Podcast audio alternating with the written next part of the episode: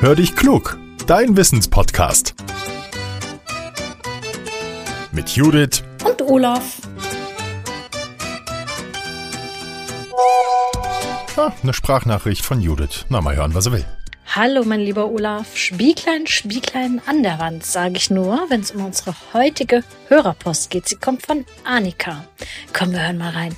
Hallo Judith, hallo Olaf. Mein Name ist Annika Hofmann und ich habe folgende Frage für euch. Und zwar stand ich gerade vor meinem Spiegel und dachte mir so, verrückt. Wie kann es eigentlich sein, dass dieses Material mich spiegelt? Und wie entstehen Spiegel überhaupt? Würde mich freuen, wenn ihr mir das beantwortet. Liebe Grüße. Hallo Judith und hallo Annika. Annika, ganz, ganz lieben Dank. Das ist eine großartige Frage, so ein klassischer Fall von ja, wie funktioniert das eigentlich? Schauen wir mal, wie das funktioniert. Also, ein Spiegelbild entsteht aufgrund von Reflexion. Das bedeutet, der Spiegel wirft das Licht genau so zurück, wie es hineinfällt. Damit wir uns richtig klar sehen können, muss der Spiegel ganz glatt und eben sein. Wäre er das nicht, dann würde er unseren Körper verzerrt abbilden. Wer sich schon mal die Scherbe eines Spiegels angesehen hat, der weiß, der eigentliche Spiegel ist hinter einer Glasscheibe. Dort befindet sich nämlich eine Schicht aus Aluminium oder Silber. Das Glas ist also der Träger des Spiegels und dass dafür Glas genommen wird, hat seinen Grund. Es lässt das Licht besonders gut durch. Schon früher haben Menschen versucht, Spiegel zu bauen. Erstmal wurden dafür Scheiben aus Kupfer oder Bronze so stark poliert, dass man sich darin sehen konnte. Später wurde mit Quecksilber experimentiert, bis der Stoff irgendwann zusammen mit Zinn aufs Glas kam.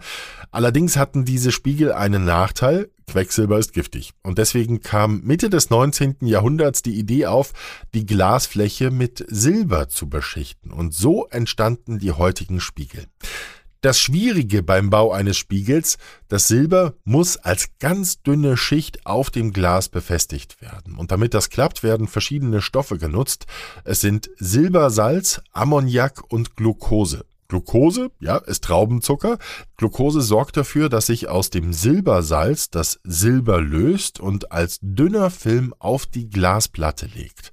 Außerdem werden noch einige Schutzschichten aufgetragen, damit das Silber sich nicht verfärbt.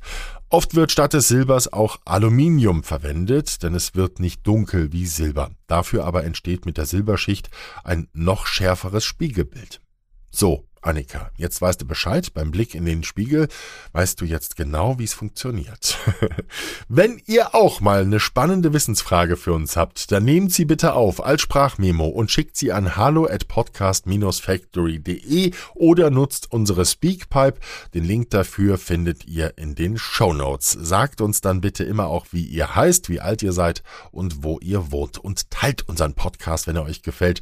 Das hilft uns sehr. Zum Schluss wieder die Bitte, diesen Podcast zu produzieren. Das macht uns große Freude, das wisst ihr ja.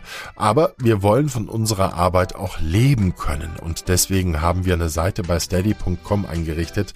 Da könnt ihr uns einfach mal einen Kaffee ausgeben oder ein kleines Geschenk machen, wenn ihr uns regelmäßig hört. Ihr zeigt uns damit, dass ihr diesen Podcast wertschätzt und wir freuen uns riesig, wenn ihr freiwillig eine Kleinigkeit spendet. Dann können wir hier nämlich weiterhin auf Werbung verzichten. Dafür sagen wir vielen herzlichen Dank.